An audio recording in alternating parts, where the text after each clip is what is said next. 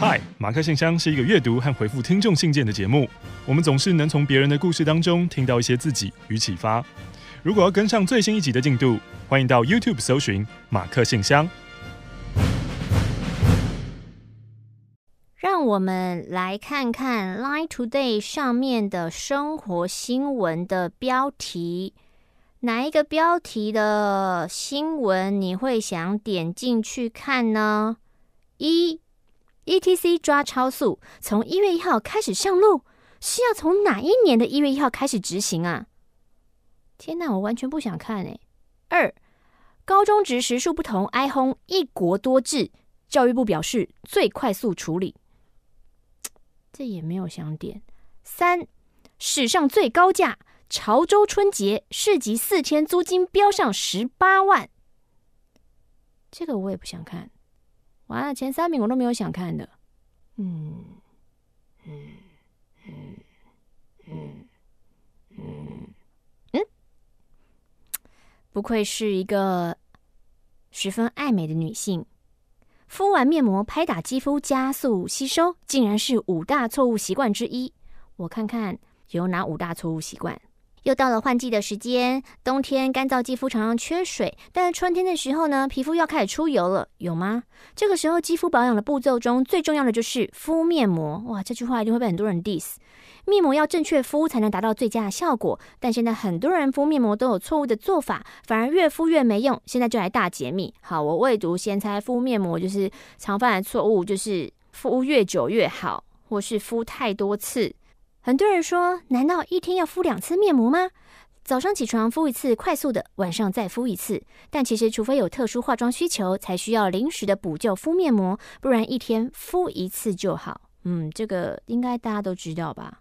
还有人说，保养的第一步就是敷面膜吗？错，很多人呢，第一步就是直接敷面膜，但如果没有先清洁，毛孔都堵住了，敷面膜反而没用。废话，谁不会先洗脸再敷面膜？什么烂新闻？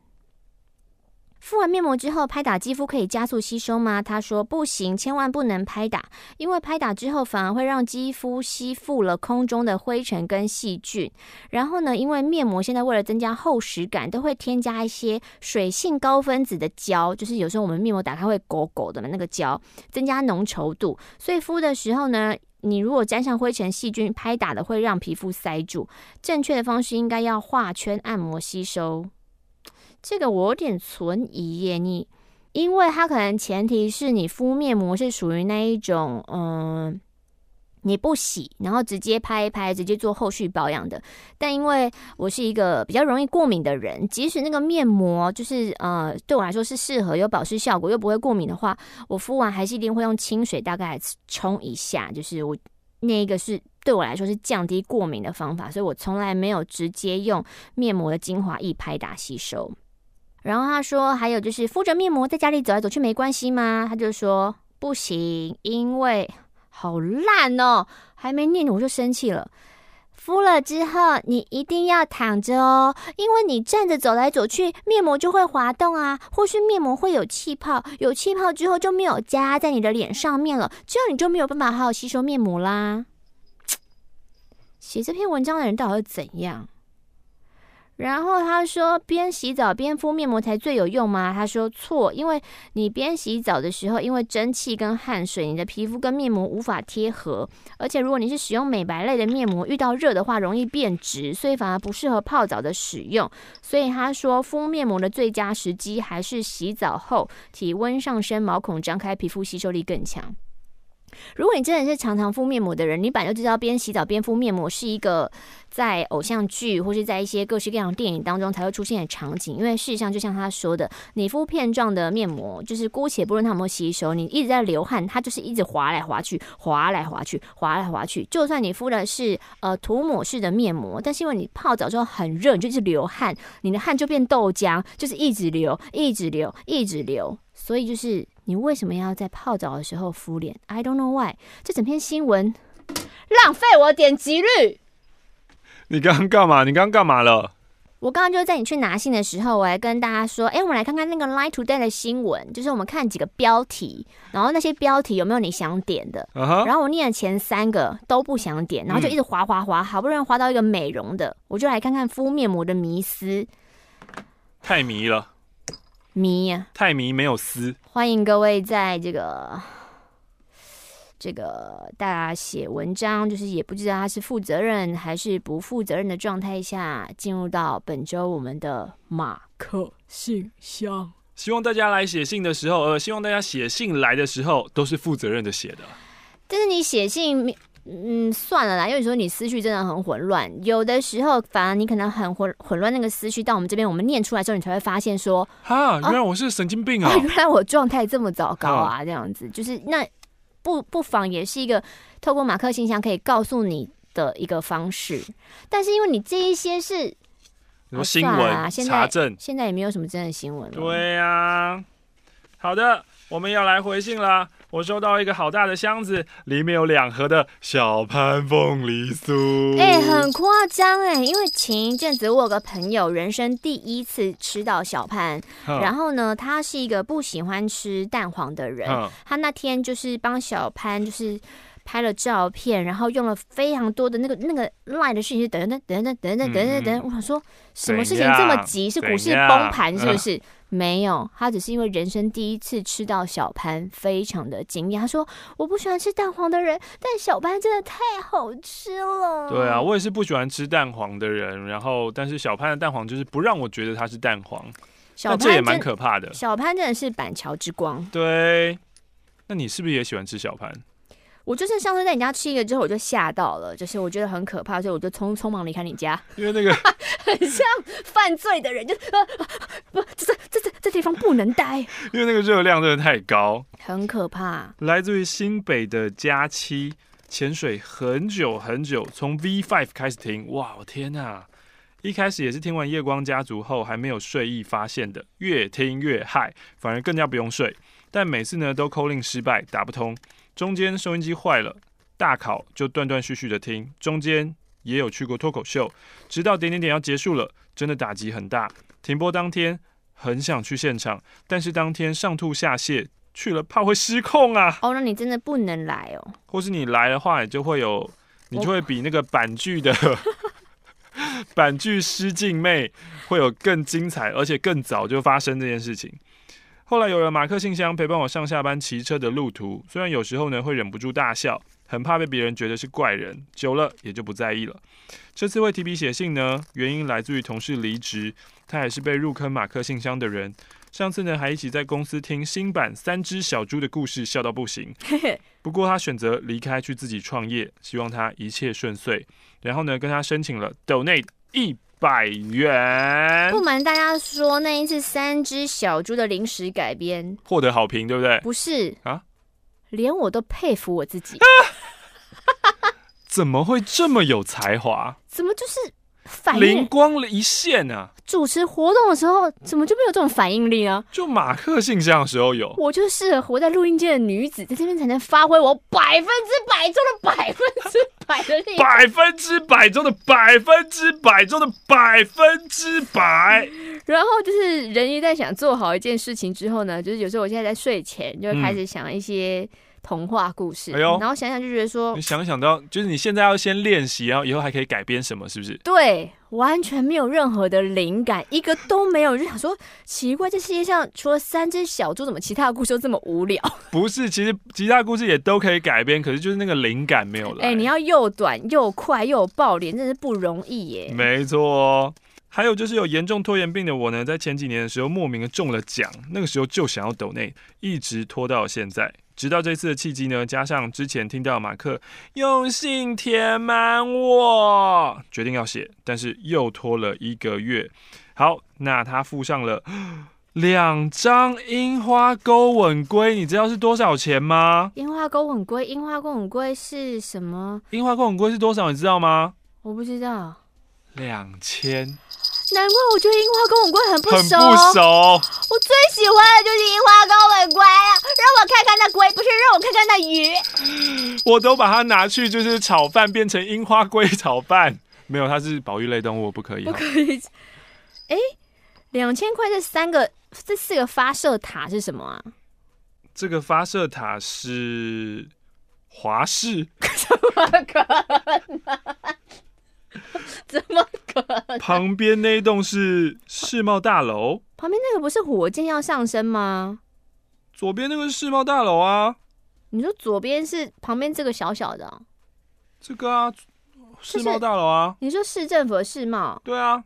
然后在旁边、啊、右边那个是火火箭吧？白白那个一根。这个。嗯。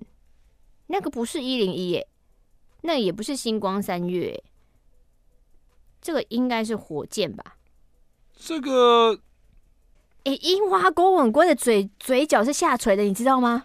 哎呦，很不开心呢。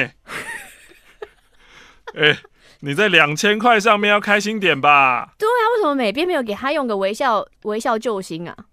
笑了以后才吓人嘛。哎、欸，你们知道世界上有一个国家？就台湾，他们钱币上面的鱼会笑啊，所以会登上 YouTube 其他那种很奇怪的怪奇鱼。哎、欸，两张樱花钩吻鲑，这太多了吧？他是谁？一张有两条，两张是四条。哎，他到底叫什么名字？我好好记一下。他叫做佳期。佳期。佳期。很难记吧？在你要怎么联想？这真是很难呢，佳期，我希望我尽量记得你。一张樱花钩吻鲑是原本就要付的，另外一张呢就是拖延病的利息。哎呦，如果这样的话，如果你们每次拖延都要付利息的话，我希望你们都可以拖久一点，没关系，我 OK 的。毕竟你知道呢，那个啧啧募资这件事情啊，我真的是一个很糟糕的 PM。嗯，我之前呢自以为就是把那个玛丽单曲都寄出去了，嗯，然后在隔了一个月以后，很多人告诉我说。我没收到，嗯，然后我想说，怎么可能？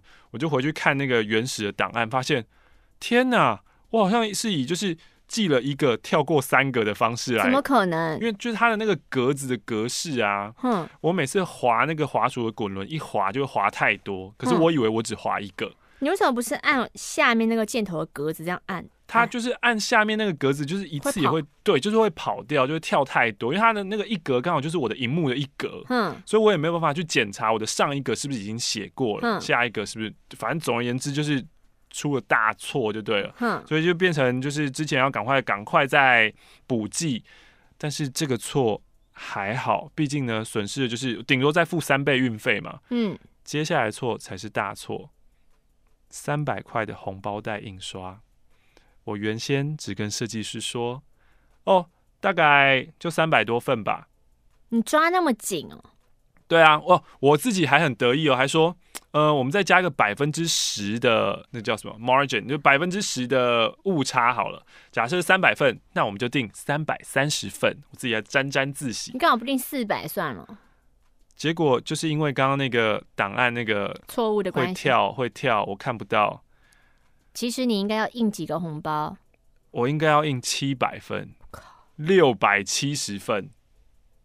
那现在，所以一开始我就是信心满满，反正那时候跟设计师说好，没问题，反正就是那个如果有多的话呢，就是我出这样子。嗯、然后就是大概那时候一开始抓的时候抓四万块，嗯，可是后来有追加，嗯，然后追加以后，因为设计就是要做比较特殊的印刷，嗯。然后呃，又做外封，外面的信封，嗯，反正加起来已经超过差不多五万多吧。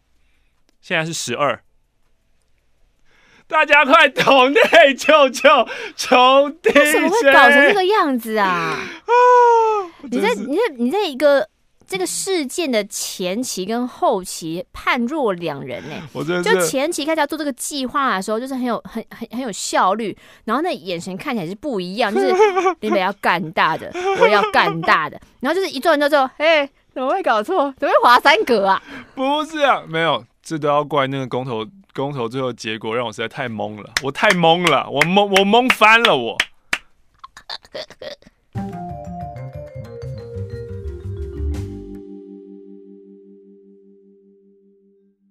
这边有三百元斗内，来自于 N，这是我第一次写信，而且它的信纸好美哦。我从国高中都断断续续在听点点点，到现在十多年了，跟随马克信箱移驾到了 YouTube。你们的幽默吵闹、率真可爱，始终如一，尺度好像越来越开放了耶。嘿嘿嘿嘿，NCC 管不到，当然喽。不管怎么说，内容总是透过你们的分享，还有一针见血，变得逗趣欢乐。希望马克信箱可以持续久一点。我是一名插画家，近年也开始画漫画，画图的工作基本上就是独自坐在桌前的奋斗。因此，除了音乐，也蛮常听广播的。马克信箱也是心灵慰藉之一。今年是我人生很重要的一年，因为我有幸上了黄子佼的节目《创意多脑盒》第五百七十三集，然后也上了汉声广播电台有李基明主持的 FB 新鲜事介绍画展，还有跟我的伙伴一起去了中国参加漫画交流活动，见世面。在创作呢，工作方面，今年真的收获很多。而想到马克信箱一路以来的陪伴，我决定提笔写信。呃，这一次我去中国参加的是长春吉林动画学院所举办的国际漫画二十四小时马拉松大赛活动。今年是第二届，如果有听众对漫画领域有兴趣，或许可以听听我这一次难忘的经验。因为这个活动呢，有邀请了马来西亚跟台湾的漫画家共襄盛举。诶，去之前其实也不知道具体要做什么，只知道说哦，我们要抽题目，然后在二十四小时完成一篇漫画。那不就是现在有各式各样的营队的感觉？嗯哼。但是呢，比起活动内容，我更好奇到底那个长春、吉林、东北酷寒。有多酷，有多寒呐、啊？呃，东北有三宝：人参、貂皮、乌拉草啊。现在还有人讲第四台的那个吗？哪个？什么彩虹什么鬼的啊？彩虹频道什么？彩虹新东宝。对啊，那现在谁知道啊？嗯、我们去的十二月当下是零下十几度的气温，嗯、抵达那一天，当地人说回暖了。但位于高纬度，跟台湾没有时差，却差了三十度以上的吉林省，是我第一次体验零下温度的地方。空气十分干冷，还没有下雪，没有风的话，羽绒衣可以御寒。一旦刮风，冻得刺骨，露出来手是会痛的。我以为我可以抓相机或手机拍照，但不行，你连装暖暖包都来不及，而且戴手套还不够哦，你还要在防风手套里想办法塞暖暖包，而且这个气温还不是他们的冬天，哈。这不是酷寒啊，它都是回暖了，回暖了。远从热带、亚热带地区来的我们，就要一边适应天气，一边准备面临漫画马拉松的考验。但我不知道，更多的考验在后头。还有什么？创作的环境当然不可能安排在户外虐待国外的漫画家，啊、恐怖吧？就是在有暖气的室内，是动画学院里的教室大楼中某一间电脑教室的角落，摆了几张的桌子。哎，是不这不就很困难的摆设吗？这是我们漫画家即将待二十四小时的环境。你们可能会好奇，在教室里面那吃喝休息怎么办呢？嗯，基本上主办方会帮我们安排三餐跟睡袋。嗯，休息的时间自由安排，然后会架设多台摄影机，因为要吃。呈现那个很写实漫画家连续二十四小时赶稿的各种真实样貌，所以呢，你除了上厕所跟外出之外，所有的一举一动都被监视着。嗯，我后来才理解，这这这这这这这不就是另类的集中营吗？或是整人节目，只是为了捕捉那个赤裸的过程？但是人都来了，既来之则安之。马拉松漫画大赛开始前会有校方致辞说说明活动，然后呢，还有漫画的主题。这一次的题目是中华美食，也就是呢，小当家几位漫画家根据这个方向主题自由发挥，决定你要画什么美食或从什么角度切入。二十四小时你要完成十六页完整的漫画作品，也就是平均一点五小时，你就要画一页。嗯，如果你有在画漫画的人，可能就知道一点五小时画一页是非常逼人的一件事情。不会啊，如果你画那个猎人哦。哦是几百页，不是写轻小说也是需要的时间的，好不好？啊、呃，对，作画前还要先构思。一想到待会要关在教室那么久，我跟我的伙伴就按耐不住，想说，那那那那，我们去校园走走拍照，再来专心作画吧。而其他漫画家老师呢，都已经开始动动笔构思了。我们照他的相机，经过结冰的湖、枯萎的树林，奔向珍贵的夕阳。顺带一提，吉林当时呢处于昼短夜长的时节，大概七点日出，下午四点就日落，所以呢夜晚很漫长又很寒冷，真的会让人家想把握时间多晒点太阳。好，他说呢，光是脱下手套按快门就冻到那个手指超痛的。而且你拍几张之后，你的手机相机都会动到关机，啊，所以他们就任命回到赶稿的大楼，面对接下来的命运。哦、回到教室的时候呢，我们看到其他老师有的已经在漫画稿纸下笔了，我们赶紧跟上脚步，想说中华美食，我就想到了水饺、馄饨。那如果你画一些，譬如说像勒霸本或者鹅啊煎这种，就不会得奖，对不对？因为它不是中华美食。哎呦，那是你们蛮夷之邦，南方从耳小岛。哇，你居然还会想到这个，不愧是正大外交毕业的人啊！像我只想到我就画一些女体寿司，啊、就故意极尽所能淫秽之歧视，干扰其他的漫画家。为了想要忠实呈现，还在大楼狭狭小的房间当中疯狂的看 A 片。这个也不可能会得奖啊！我字又不在得奖，我们是在干扰其他人，是不是？嗯，能影响多少人思路，就是我最大的成就。你好变态哦！白痴。感觉对了，他就开始下手。毕竟呢，这个活动就是在挑战人在有现实当中有多少的潜能。你太多的踌躇跟念踌躇吧.跟三心二意，其实会让你没有办法在时间内完成的。所有的漫画家都是安静专注的进行到晚餐时间，然后一直到晚餐时间接待我们的人才说想吃什么。大家竟然都很想吃炸鸡，天哪，怎么跟当兵的人一样？于是晚餐来了，满满多桶的炸鸡汉堡放在休息室内。好，重点来了，摄影机就跟着我们移动，吃我们吃饭的过程。我就觉得，哈，我吃炸鸡这样满手油脂的画面也要被记录，真的很烦哎。所以他就是逃回作画的空间，手上拿一些食物，边吃边画。没想到一台摄影机还跟回来说，逃不掉的哦，就继续拍他。休息时间、吃饭时间都不得安宁，反正呢，我就只想赶快画完。然而夜晚才刚开始，一直画到十点十一点的时候，其他漫画家好像有点坐不住了，所以就说：“那我们把稿子带回饭店画好不好？”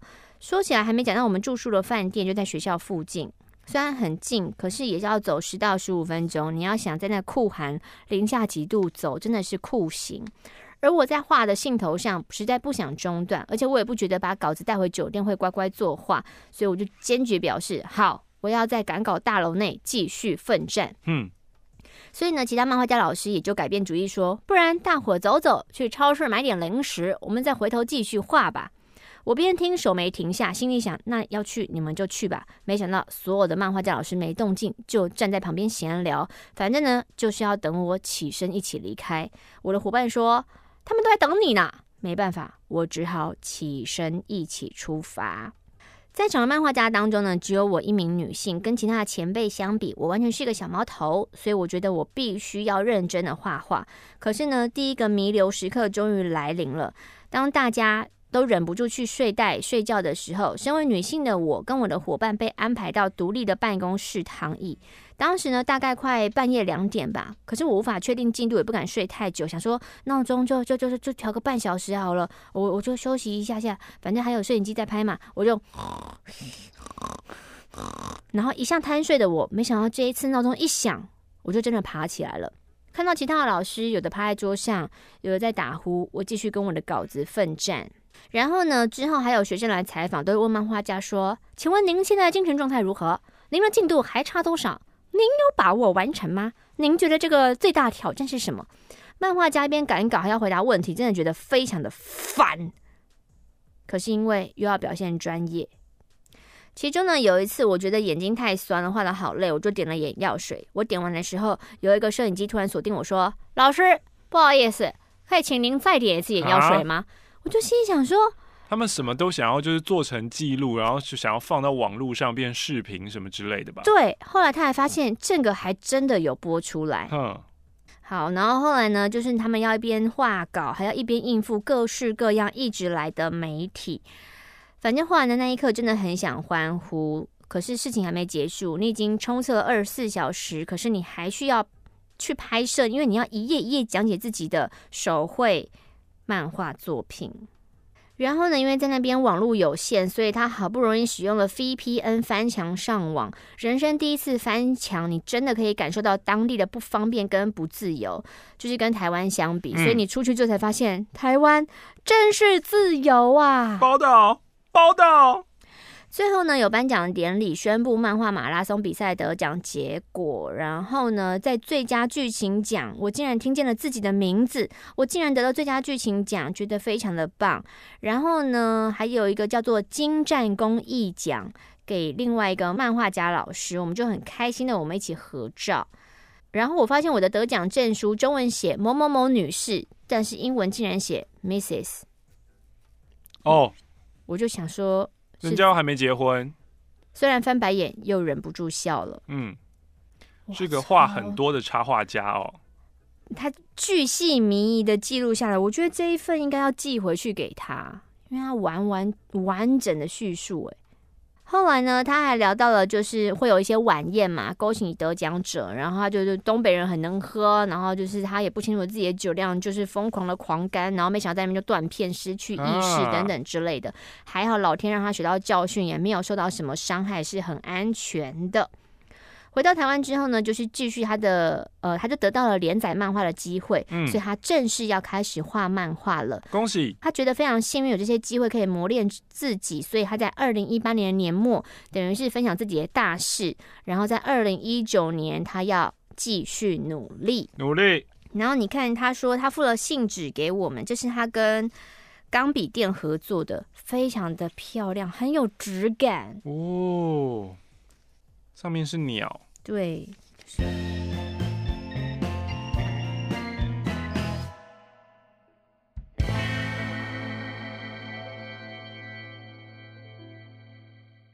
马克、玛丽好，我是查理。之前听 Guava 有介绍蔡哥哦，让我也想要推一个我很喜欢的频道。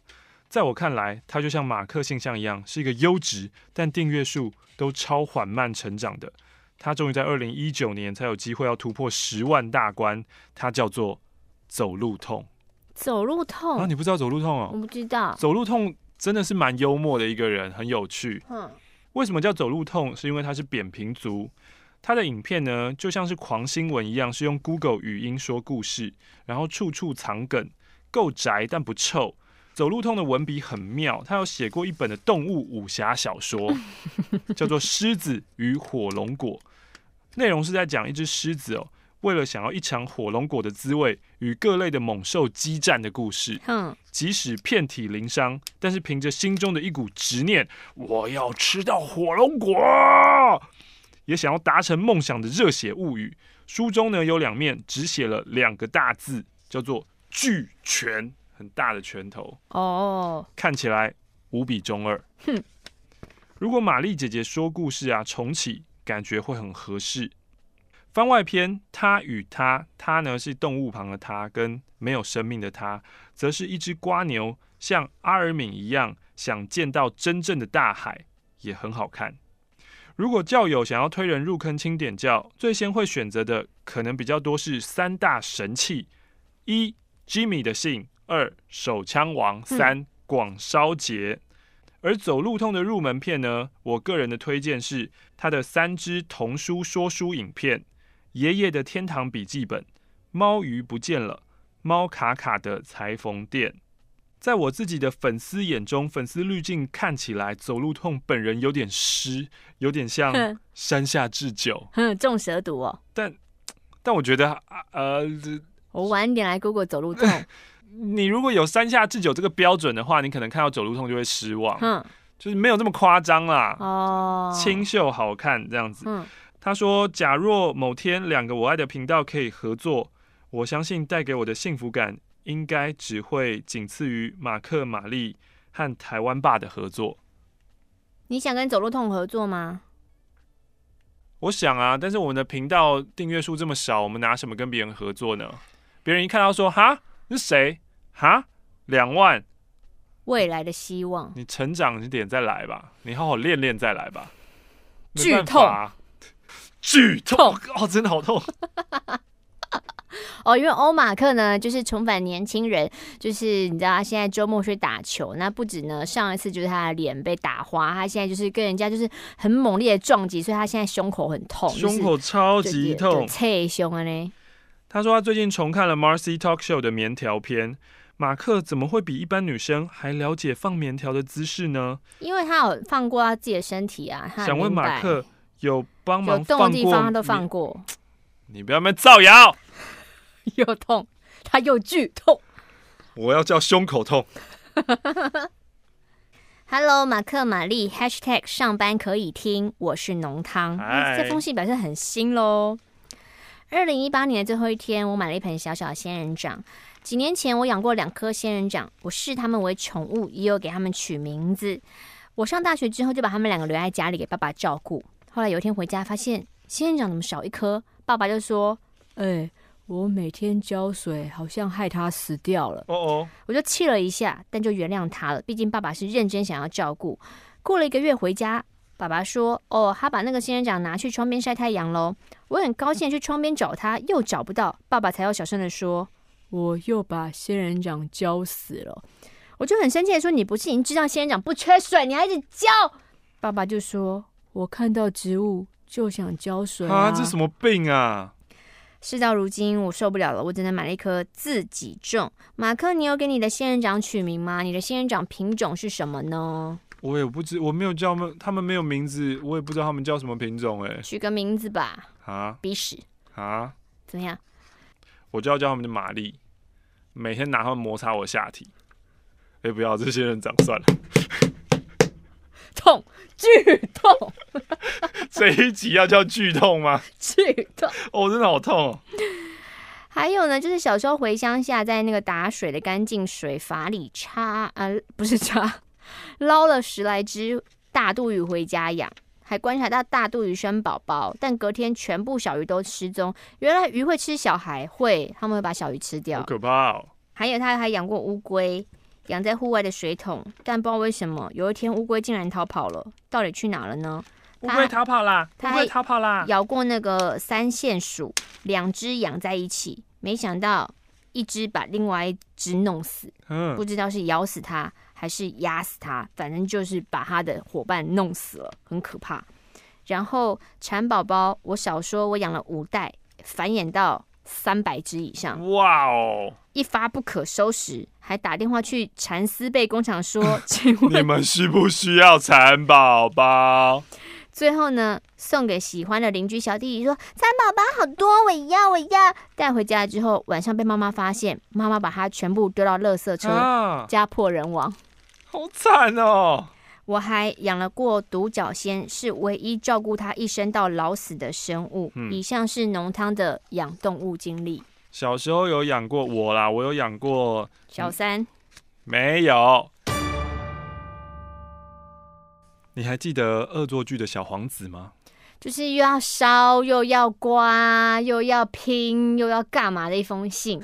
这一次他寄来一个木盒，什么都没有讲，他就只寄了回邮信封跟这个木盒。我要把木盒打开吧？你以为你打得开吗？我是打不开啦。你刚摇一摇，它就有点开开的啊，前后前后这样。前后，它只能这样动啊。啊，然后嘞？然后嘞？你试试看啊。凭我的智力，我又考不上正大的人。这跟考上哪里哪有差别？这盒子真的可以打开了吗？一定啊，他一定是把信件放在里面啊。这封信呢，来自于囤积症点友玛丽马克，新年好啊！我是你们的忠实点友，到处推广青春点点点，也逼迫男友一起听录音档和马克信箱。虽然他说你们是邪教，但他明明就也跟着笑啊。尤其后来呢，他看到 Mary 的美貌，就说 Mary 做什么都可以被原谅。哦，口嫌体正直啊！谢谢你们让我有机会推荐这位整理师的书《走进陌生人的家》。何安石教你整理心，再整理空间。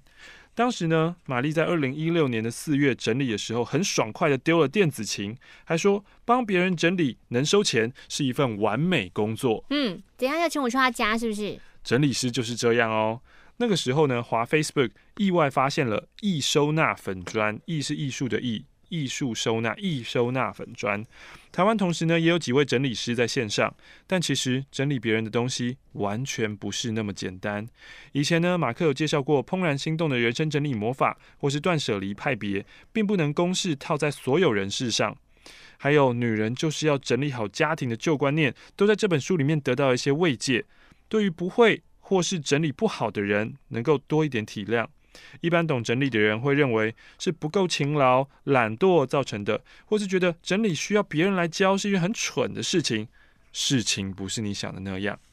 在这本书《何安时》，作者提到，很多委托人家里都有好几本整理工具书。我打开了。你怎么做到的？就是把它反过来转。哦，你好聪明哦！这叫什么几度？一百八十度反过来转。天哪！哇，You're awesome！没有性，只有钱。哦，哎，他不是要寄两倍以上的钱吗？哎，对哦，他每次都要寄两倍以上的钱。那这是什么？这是六四吧？上次你怎么算？我忘了。上次那一集我很蠢。那看起来钱也不不太多哎，怎么会这样？哎，这掉到地上了。哦，哦，这一次是欧马克他自己把一块钱都用到地上去，跟我没有关系。用到地上又没有不见，我捡起来就好了啦。你是把它弄不见呢。我要跟老师讲。讲啊讲啊，老师在哪里？老师在哪里？我要跟苏小姐讲。讲啊讲啊，哪一个苏小姐？我妈还是我老婆？你妈。讲啊讲啊，我妈会说好可爱哦。苏小姐她在电台看 A 片。哦对啊。看一整集，看到完。他没有快转，他把整个剧情看完。他说那是一个爸爸在写书法，爸爸在写书法，写一写之后呢，就说他遇到瓶颈了。这个时候他的女儿走进来，然后就说发生什么事情了，爸爸？然后爸爸就说哦，在写书法哦，我是一个小说家哦，我写那个剧情哦，就是要跟一个年轻女子告白，欸、真的很好看哎，啊，跟年轻女子告白，但是我现在遇到卡关，该怎么办呢？然后我那时候还想说，哎呦，是父女乱伦片吗？不是，那是他儿子的太太。对，你知道最后结局是怎样吗？结局最后是他们三个人，然后他儿子说：“啊，偶尔三个人一起出来吃顿饭也是不错的吧？”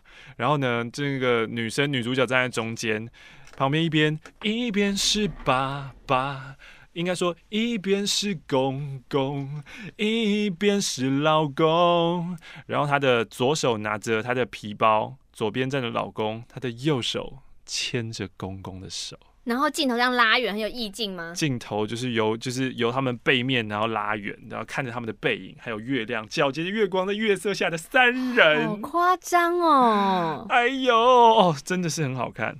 好，十六块了，黄子。嗯嗯，好好好。下一次就是六十四了吧？哎，下一次就是二五六了吧？哎，他是说每次是次方，还是每次是？我上次就一直算错啊，然后你就说我很笨。上次哦，他说什么一二四，对不对？八哦，怎么又是八？不是啊，二的是四是十六，次方是次方是十六乘十，那所以是十六乘十六。不是啊，是哎，一的二次方不会变二啊，就是乘以二而已啊。一到二，二二的四四四十六，四二四二的八。没有，他有他没有八哎，他直接跳十六哎，四四十六啊，十六乘十六吧。哦，二五六，下次是二五六。刚刚那一段就是大家会觉得，干我在听什么智障节目啊？好弱智，这两个人好弱智哦。对不起，我就数学不好。各位，告诉你哦，我要当一个 YouTuber，真的是很简单一件事情。哦，真的是很简单啊！哦，真的很简单。巴杰罗斯，好久不见。嗯、呃。红了就不当巴杰罗斯了？不是啦，那是因为这个计划是之前离开的那两个人想的，所以他们决定把这个封印掉。你要花多少钱买？我不卖啊。会会变成那一个脖子跟 Gino 吗？没有啊，他们他们就是我说好封印就对，就说好封印啊。嗯，好吧。另外一个就是一直在打麻将，你知道博弈游戏博弈，每天在麻将直播，我不知道。连辉文哥都会看啊？麻将直播吗？对啊。你怎么知道辉文哥有看？不是你告诉我的吗？这个不是我告诉你的。那谁告诉我的？我跟狮子丸没那么熟哦。这本书里面提到，很多委托人家里面都有好几本的整理工具书，却还是整理不好，或者呢是维持不久。其实有的时候是心结打不开，或是成长背景不同，都需要针对委托人的需求做调整，并不是把没用的东西都丢光了才是正解。另外呢，整理师并不是日本发明的，美国也有专门的收纳协会。中国也有，而且收费都不便宜。发展到一定程度的经济国家都有需求的。台湾则是近年来呢才比较多人知道，而且呢和居家清洁是完全不一样的专业领域哦。不过互相会有影响。我家长辈们呢是舍不得丢东西，或者呢有人送他们东西，就是会拿回家的人。不晓得玛丽的苏小姐是哪一型呢？狂丢。我只记得哦，买过很奇妙的跟风水相关的，长大后不知不觉发现我家已经有囤积症的倾向了。网络呢有囤积症的量表可以参考。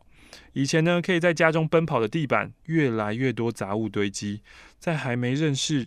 易收纳之前，常常一边整理一边和长辈吵架，后来才渐渐体谅长辈和我们这一辈的观念相差甚远，讲不通的原因有一部分源自于原生家庭，比如说东西免费就是赚到，嗯，欧巴桑心态嘛，嗯，啊，即使用不到，也要放在某处积灰尘好几年，就跟股东大会有时候都会发现你根本用不到的东西还要拿回家，哦，我我妈超爱拿，嗯。还堪用，不是全部坏掉的东西就是要留下，因为以前的物资比较缺乏，长辈们呢是在这样的观念环境下长大。你如果把他们东西丢光哦，也会把他们的安全感给拿掉，他们就会生气跟发脾气，这是我们这个世纪感受不到的。既然没有办法改变他们，我们可以感同身受，去想办法理解，改变自己的思维，体谅他们。因此现在呢，我不再乱丢长辈的东西，能做的就是帮他们分类好。让这个家拥有多少相同的东西？过期的食品有多少？笔有多少支？耳机有多少副？等等的。透过整理呢，就能不过度消费，环保也省钱。在这里呢，和家里有囤积症，但是想整理的点友们一起共勉之。这是条非常长远的路，就算长辈囤积的速度快到你没有办法消化，没有关系，慢慢来，只要有整理都好，不要苛责长辈和自己。书里讲到，感情是家里最重要的。你为了整顿家而破坏感情，反而本末倒置。若真的受不了了，可以立目标，想办法搬出去，也是一种方法。没有必要生无谓的气。这个观念呢，可以适用在各种关系上。希望大家整理顺利，也要祝福玛丽马克点友们新年快乐。若是新年呢，刚好大扫除在整理的时候，也提供你们一些不同的思考模式。好，那这一本书呢，它有寄给我们走进陌生人的家，何安石教你整理心，在整理空间。他说这本书呢，其实四个小时就可以看完了，也欢迎你们看完以后呢，再送给有需要的人。要不要把这本书送给下礼拜我们要访的收纳达人？要不要交流一下大家不同的收纳方式呢？其实。就是这么巧，因为是听众告诉我这一本书，然后说你有看过吗？然后说哦，我没有看过，很厉害。然后就嗯、呃，我就说哦，那你可以寄来给我们。嗯，可是后来呢，我就收到了出版社的信，嗯，然后出版社里面就有这本书，嗯、然后就说欢迎邀约专访，嗯。所以我主动去约了同样一位作者，是啊，就是听众推荐我，所以我有了印象，然后出版社又寄给我以后，我才就是才激起了我说，哦，那我要去约他，然后来来接受访问。这个人也太有缘了吧，跟你？对啊，嗯，好，所以其实呃，现在听到马克信箱的时候，我们这个访问已经。过完了，对，大家如果想要听到我们的访问的话，也可以在哥哥妹妹有意思的录音档，应该会是在一月十六号的三点钟，会专访这一位何安石，走进陌生人的家，教你整理心，再整理空间。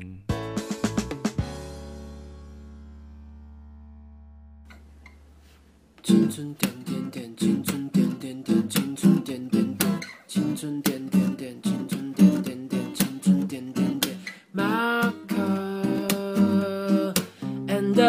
玛丽的青春点点点。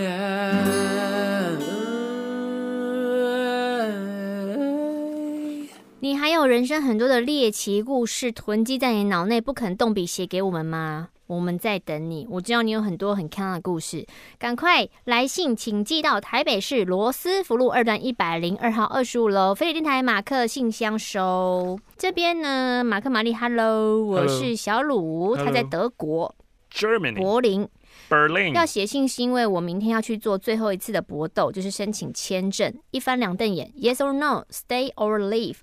那他想要把心情写下来，因为从五月中到八月中三个月的期待跟落空交错着，最难熬的日子就是这样：半夜在床上抓头发，翻来翻去，无声的大哭；白天打工的时候跟爸妈传讯息，边哭还跟客人打招呼，大概客人都觉得我怪怪的吧。嗯。可是最难过的日子明天就要结束了，我试着弄清楚这三个月我到底有没有成长，用什么方式成长，有没有因为这些磨练变成一个更好的人呢？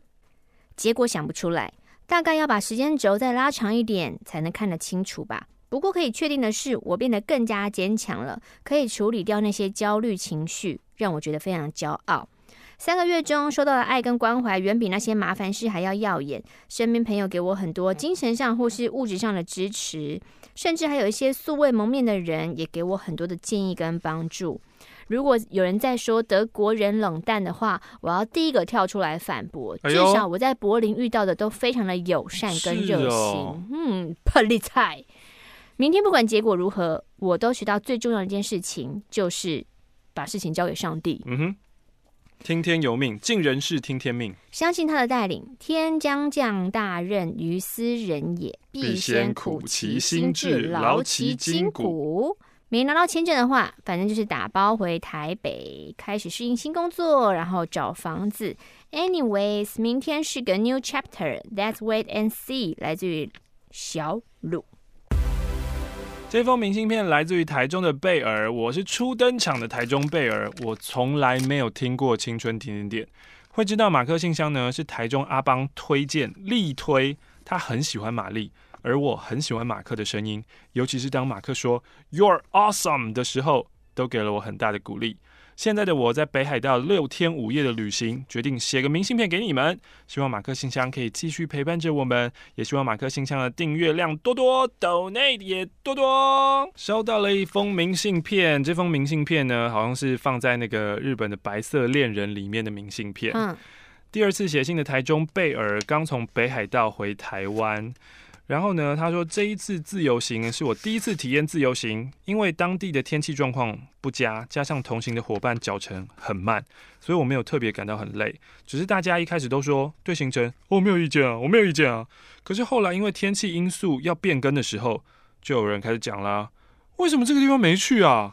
我想买什么什么什么什么哎哎，我们换这么多钱，却一堆东西没有买到，哇，都是在抱怨没有买到东西的，烦哦。所以其实是购物团嘛。嗯。P.S.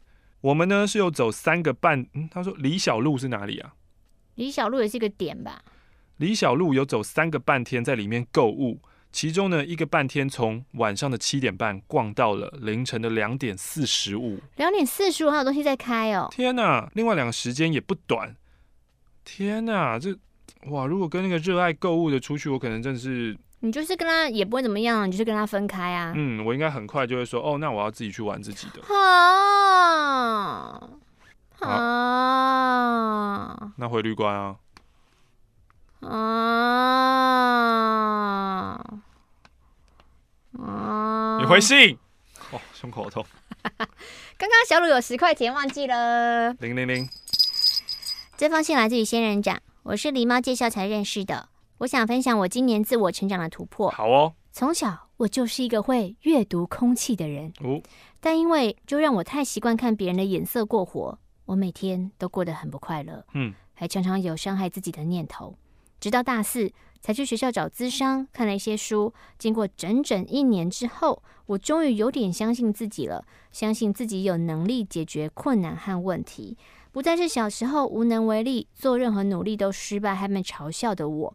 我也接受我自己是一个奇怪的人。嗯哼，虽然励志的书都会说每个人都是独一无二的哦，可是我觉得我不是普通的怪，就像长在温带森林里的仙人掌一样怪。但现在我更加做自己，比起担心别人怎么想，重要的是自己怎么想。即使还是会有低潮，会害怕未知，但我都把这些当做复健必经的过程。内心已经下了十五年的梅雨，现在终于放晴了。马克、玛丽，你们知道高功能忧郁症吗？高功能是什么？高功能忧郁症是什么？就是生活表现得十分正常，哦、但其实内心很痛苦的忧郁症。哼我觉得这个蛮可怕的，因为没有人看得出来，其实你生病了。嗯、然后，如果你又是一个忧郁的人，其实你常常不知道怎么帮助自己，嗯、或是根本不想帮自己，可能更容易出事。嗯、我想要对十岁就有自我伤害念头的我说。谢谢我从来没有放弃人生，谢谢我一直以来的努力，嗯，也感谢马克玛丽读了这封信当我的树洞。我是一个很新的点友，昨天点到传说中的处女约炮那一集，我的音效外放又开到一百，所以听到马克兴奋大喊说“我吃到小了”，真的太好笑。还有很多不管有没有十八禁，其实都很好笑的地方。谢谢你们，祝福你们都有好收入，做自己的事情也天天开心。谢谢你。A D O R E 怎么念啊？Adore。马克玛丽，你们好。这一次我要叫 Adore。Adore。想跟大家分享工作上的事情，因为合作的关系，必须跟一位导演讨论事情。哎呦，哎呦。哎呦，前几天是我们第一次面谈。嗯，其实之前就有先跟他在 Line 上面讨论一些见面的事情。大家要不要一起数三二一，然后说出那个导演姓什么？就是你只是在讲说我们现在会联想到哪位导演吧？呃、又不是 Adore、哦、他的导演，哦、他又没有说是谁。但但但大家三二一，我相信大家应该应该都会想出同样一个字。呃，那个时候我觉得导演有点刻意开挂号不好笑的玩笑，嗯，但因为不熟，我就礼貌性跟冷淡的回应。到了当天，我们在咖啡店中相见，还有一位他的助理是一位年纪比我小的开朗女生。因为想了解导演的拍片计划，我就先问他，结果他漫无目的讲了好久，嗯，其实都在讲类似的内容，可是我不好意思打断他，就只能一直点头说，哦，哦，哦。我发现自己在这种状况当中，常常听不进去对方在说什么，有一种头昏感。哼，总之呢，后来就像我访问陈汉典时候的感觉嘛。哎、欸，我真的是缺氧哎、欸，头昏缺氧。你说汉典会给人家一种很有距离感的感觉？他不是距离感啊，他就是讲话，我就是会 space out 哎、欸，我就完全听不进去他讲什么哎、欸。这么妙，汉典好久以前哦。嗯、那我试着主动提一些自己的想法。但都跟他预设的计划大相径庭，似乎使他压力爆炸，所以中间跑去外面怒抽了两次烟。哦，话说陈汉典啊，因为最近就是跟 Dennis 在打球嘛，嗯，所以那时候我也在想说，对对对对对，Dennis 因为陈汉典的模仿，然后让他那个演艺之路大开，就是因为他原本其实工作什么都没有这么多，是因为被模仿，然后大家才知道，嗯，然后我就想说，如果当初陈汉典模仿的。不是 Dennis，而是模仿的是欧马克的话，那模仿欧马克怎么模仿？对，重重点就来了，就反省到自己真没特色。所以从一开始你就要随便用个口头禅嘛，就一开始可能就要讲一个“嗯，我是欧马克”或是“欸”之类的，那很怪啊。或是没有，或口头禅呢？如果说，如果你从一开始以前就是从 You are awesome 开始，哦，对、啊，他可能就会很宽，因为啊什么就，你可能就红了。对，还是你塞钱给他，请他模仿？现在来不及了啊！现在他就算再模仿新角色，也没有以前那个威力了，哦、对吧、啊？因为现在没有一个晚上十点，对，现在晚上十点，大家不会就是都定着锁定看康熙啊。哎，导演跑去外面怒抽了两次烟，谈话时好像因为烟瘾发作，也一直没精神，手有点抖。我脸汗颜，但还是努力跟他讨论事情。毕竟在他离开去抽烟的时候，我有跟他的助理聊天，助理真的很亲切，会主动找话题。嗯，但主要是说，在跟导演聊天的过程当中，我觉得自己好像变成了以前自己最讨厌的大人哦，跟对方客套，嗯，虚情假意，嗯，说一些空话，嗯，拾人牙慧，没有主见等等之类的。嗯，比方说我指出自己的作品每一部分，我都很用心的写。他就会用开玩笑说：“哎呦，好客套哦。”嗯，导致后来他说我打扮的，你打扮的很精心哎，嗯、我就回说没有啦，随便穿穿。就这样的例子多如牛毛，我觉得很烦。或者是在谈作品理念的时候，使用了一些我在别处看过但平常不会这样讲的句子，像是什么？他没有说。他只有说他讨厌他这样的状态，希望下次见面时工作可以顺利，不需要再虚伪下去了。如果这是进入社会必经适应过程，希望我可以适度的勇敢，做自己一点点。嗯，然后忘了说，这个导演真的是我很不擅长应对的直男前辈类型，觉得真的很烦，压力山大的 Adore，Adore 你可以的，就是从现在开始，嗯，就不要太害怕冲突，因为其实。呃，我觉得大家都会喜欢真诚的人，只要你真诚对人的话，嗯，大家都会可以真诚的接纳你的。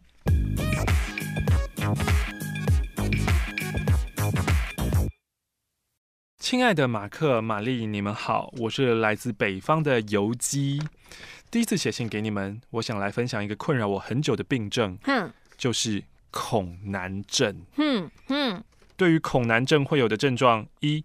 不会主动跟男生说话，她是女生呢、哦。诶，他没有说他是男生女生，但我猜假想他是女生了。嗯，逼不得已要对话，就会紧张到结巴。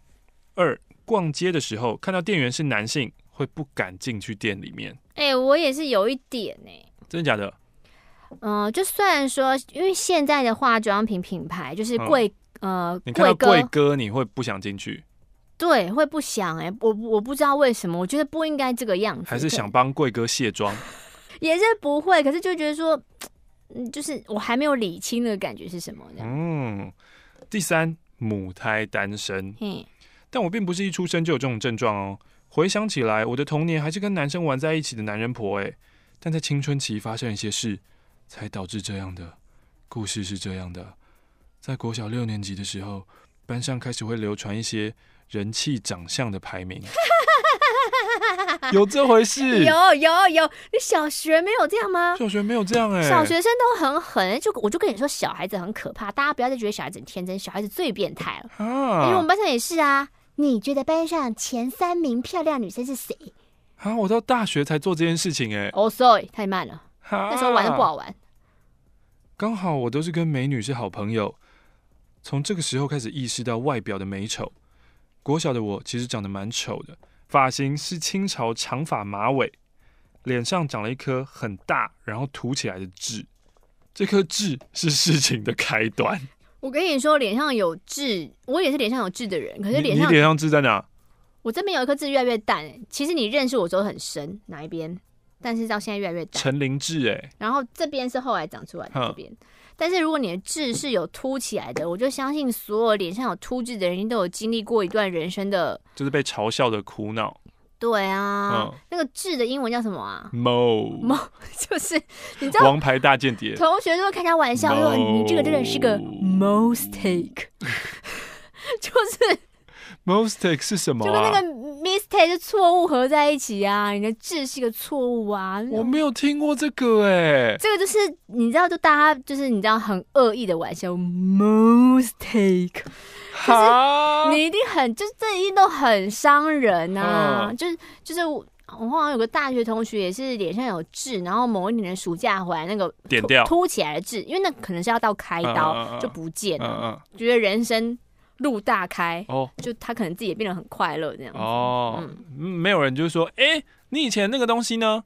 也没有人去弄它，也是会有讲，就说，哦，我就把它割掉这样子。可是割掉之后，你就再也没有什么可以讲啦。哦、就是他就是一个，就是什么都没有的脸啊。最近呢，我的大学同学的儿子，然后发生了一件事情，嗯、然后他是一个小帅哥，嗯，他还是小学生，然后是个小帅哥。然后呢，有一天呢，他就回家跟他爸爸讲，就说。班上那个谁谁谁跟谁谁谁，嗯，他们说我很丑，嗯，我没有跟他们吵架，我没有跟他们争吵，嗯，但我现在觉得有点难过，嗯，对。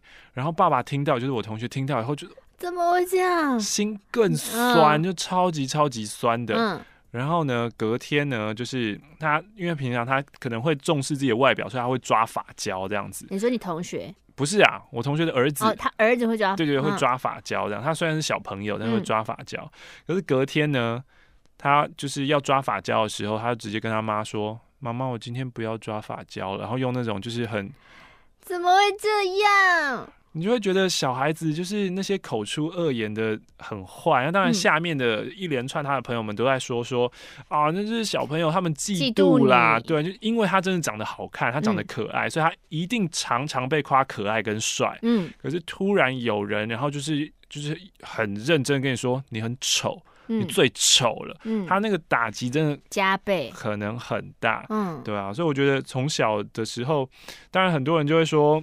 啊，就是人家嫉妒啊什么，可是孩子听这个，他不会懂，他不会知道。我反而觉得这是一个很好的机会，就是要要他知道说，对你长得好看帅，所以你很常接触到这些，就是人家称赞你。嗯、可是你反而要知道说，这些好看的、不好看的、美的、丑的那些这些评语，其实你不应该受到他影响。就这是一个培养他内在自信的一个好机会，嗯、对吧、啊？就是告诉他说，那些东西就是别人说的话，嗯、你嗯。呃也不能说不用当真啊，就是你不要把它太往心里去，嗯、对啊，就是你的价值不是由那个东西所决定的。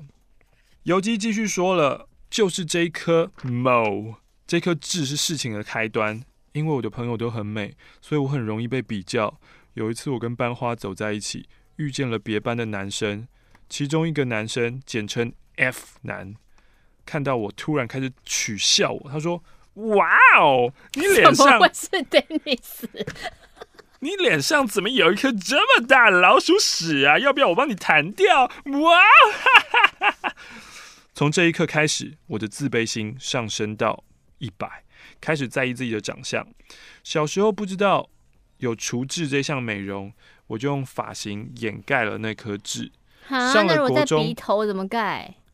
我看一下他的痣在哪，他没有画他的痣在哪。嗯、上了国中，换了一颗可以遮住所有的发型，像是窗帘式发型，就是披头四跟卢广仲那种，就是留很长很长，完全遮住。啊！你要想，他以前是露额头的清朝人，清朝马尾哦，冤家路窄的。我跟 F 男国中同班了三年，但是换了发型之后，F 男就不会时常取笑那颗痣了，也或许他忘了。我的自卑感也降低了一些，跟同班的男生也没有特别的抗拒感。这三年间，我跟 F 男因为同桌的关系越来越好，在国三思春期爆发。我居然喜欢上他？什么啊？什么超展开？那阵子我们常常聊即时通，讲电话讲到睡着，偶尔假日还会一起出去散步。我想知道 F 男是不是跟我有一样的感觉，我就问他有没有喜欢的人。不幸的是，他喜欢我的好姐妹 S，她是公认的美女。嘿，当时的自卑感又涌上来了。F 男一直不断的说 S 有多可爱，声音嗲到快要融化。但不知道为什么，我对 F 男说：“我帮你追 S。”这就偶像剧情节。嗯，我们再次跟大家重申哦，你不可以一些一直偷一些偶像剧跟电影的情节写信来。之后花了半年的时间，我费尽心思的约 S 出来，制造约会，安排 F 男接送 S 回家。在高一的时候，他们在一起了。自从他们在一起后，F 男。断了跟我的联络，我从 S 那边得知，F 男觉得我很烦，很爱打他，就是小女生喜欢哈哈哈打人的那一种，嗯，对他讲话口气很凶，嗯，所以他对我很不爽，嗯，天哪，怎么会有这么忘恩负义的人？我当时对他的口气凶，是在逼他积极出击，没想到成了他讨厌我的理由，我整个心痛置顶。发生这些事后，我再也没有喜欢过任何人。高中、大学间，男性友人少之又少。慢慢的，我变得不会跟男性相处。在这期间，我改掉了所有 F 男讨厌的缺点，那颗痣也开刀处理掉了。我开始会想要矫正脸上的缺点，我甚至想要整形。但国高中期间，我还是有被几个人告白，应该还不至于到丑的极致吧。以上就是我造成恐男的诱因。我不敢接近男生，是因为我觉得。他是不是在打量我的外表？是不是我觉得我很怪很丑？光想到这些就想拔腿就跑。但是奇怪的我对恋爱还是有憧憬的啊！毕竟身旁有一堆现充，我也很确定。现充是什么？现实现实中很充实的人，就是有另外一半的人。你不要怒目看我，人家写的嘛。我也很确定自己不是同志，对一些帅哥还是会心儿蹦蹦跳。心串着心蹦蹦，脸儿红，都是为了你。逃了几十年，二十五岁的我决定正视这个病症。我去看了心理医生，下载交友软体，换了一份公司全是男性的工作。过了一年，症状有变好一些些，但在公司里，我跟隐形人一样。好难过哦！为什么前面说这就好一点了？但是我在公司里面跟隐形人一样。当了快要一年的哑巴，恐男症还是影响了工作和生活。想要问问马克玛丽，身旁有没有恐男症的朋友呢？能怎么对症下药呢？那你的心理智商是没有？其实我觉得听起来不像恐男呢，听起来像就是就是就是就是极度极度极度的没有。对自己没有自信，嗯、对啊，所以可能还是要从建立自信开始吧。因为我不知道，如果是如果是一个女生一直盯着你，你是不是有这样的压力？哦，还是你只有男性盯着你的时候，你会觉得很可怕？可是女生如果一直盯着你，其实你的也压力山大，这样，嗯、因为你就是满脑子会一直想自己是不是哪里不对，我长得不好，我长得不好，嗯，痣复发了吗？我被看到痣又长出来了吗？痣复发，不要爱我笑，胸口好痛。可是我在说，那个黑暗原力会，你痔疮才复发嘞，痣复发了吗？我刚才想这是哪一档股票啊？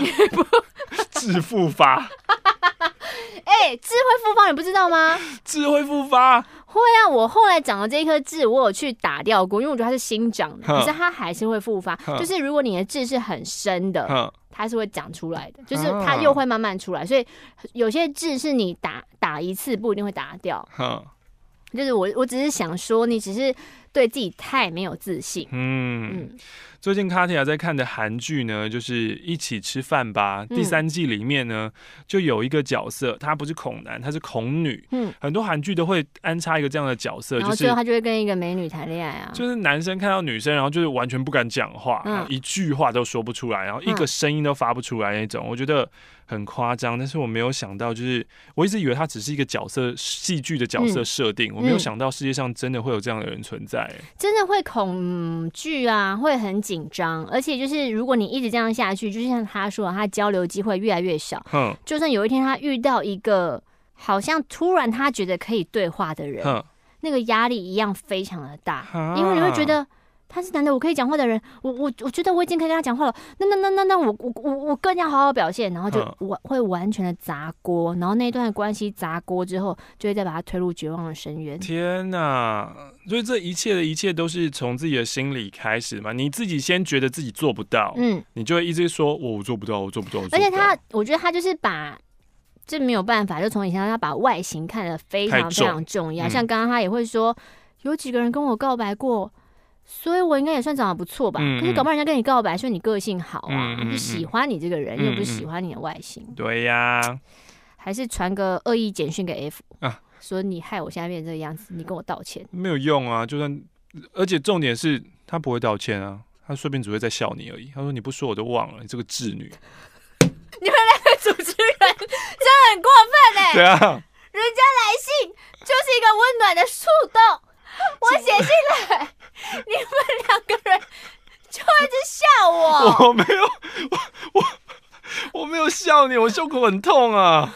我是要人帮我心很痛啊。我是要人帮我想办法，想办法，想办法，就是你要建立自己的自信啊。怎么建？怎么建？你们两个刚刚就是这样子，我怎么建？你要先就是平常心看待一切，你都不要就想这么的，就是什么难过，就一直在讲平常心。可是其实平常心是最难做到的。嗯，就是你要就是以最轻松自然的方式来面对自己，然后不要一直想说啊，他是不是怎样啊，我是不是怎样，就是想那些，然后哦，我做不到啊，我我我这一次也不去试。所以下一次就说，对，你看我上次不去试，所以我这次也做不。其实我觉得这是一个反方向的一个心理机制。嗯，比如说我们在健身的时候，嗯，每次在做呃重量的时候，嗯，你要想的就是，哦，我现在可以做，然后我这一次可能做了十下，嗯，我做了十下以后呢，我就会这就会成为我一个锚定，嗯，我心里面的锚定，说我上一次做到了十下，嗯，所以这一次我走进健身房，我标准就是十下起跳，嗯，因为我我之前十下明明就已经成功了，啊，嗯，嗯，我没有道理就。除非我太累或干嘛的，嗯，可是如果一般正常我，我我接下来就是十一下，再来就是十二下，同样就是，所以你面对这个恐难症，你第一次你逃避了，你就说我上次做不到，然后第二次说，因为我上次做不到，啊、我这次做不到，可是就是第一步，你只要第一次跨一点点小小的出去，是什么？比如说我到公司，今天我挑战，只要跟同事说早安，对就好，没错，也不用多说，对，早安，对，嗯。或是一开始，甚至你只要举手就好，好吧？你不用讲话哦，你还没有讲话。第一天举手，第二天早，第三天早安。举手会有点怪啊，是不是点头才对啊？就嗯，举手。如果同事说有事吗？不是啊，对对对对对对对。好，那那早，那一开始就早。早安。对，就早安啊，对啊。就跟练习啊，就跟我以前不敢看人家眼睛是一样不敢不敢盯人家眼睛讲话。嗯嗯嗯，就是我一定要跟人家做平行。嗯嗯。但是就是，但你现在很很敢了吧？哦，可是我现在看人家眼睛的时候，我我心里很明显的是一直有个声音说盯着他，盯着他，哦、就他还是不是一个自然的互动。哦、但里面有一个声音会告诉你说，你要做这个练习，你要做，盯他，盯他。然后一开始也是很痛苦啊，就是你你看两秒，你的眼神就会闪掉。嗯，可是就至少你看了两秒。嗯哼，嗯，希望希望他叫什么？恐男症的游击。游击。你可以在二零一九年先跟你的同事说声早安。Oh, thank you.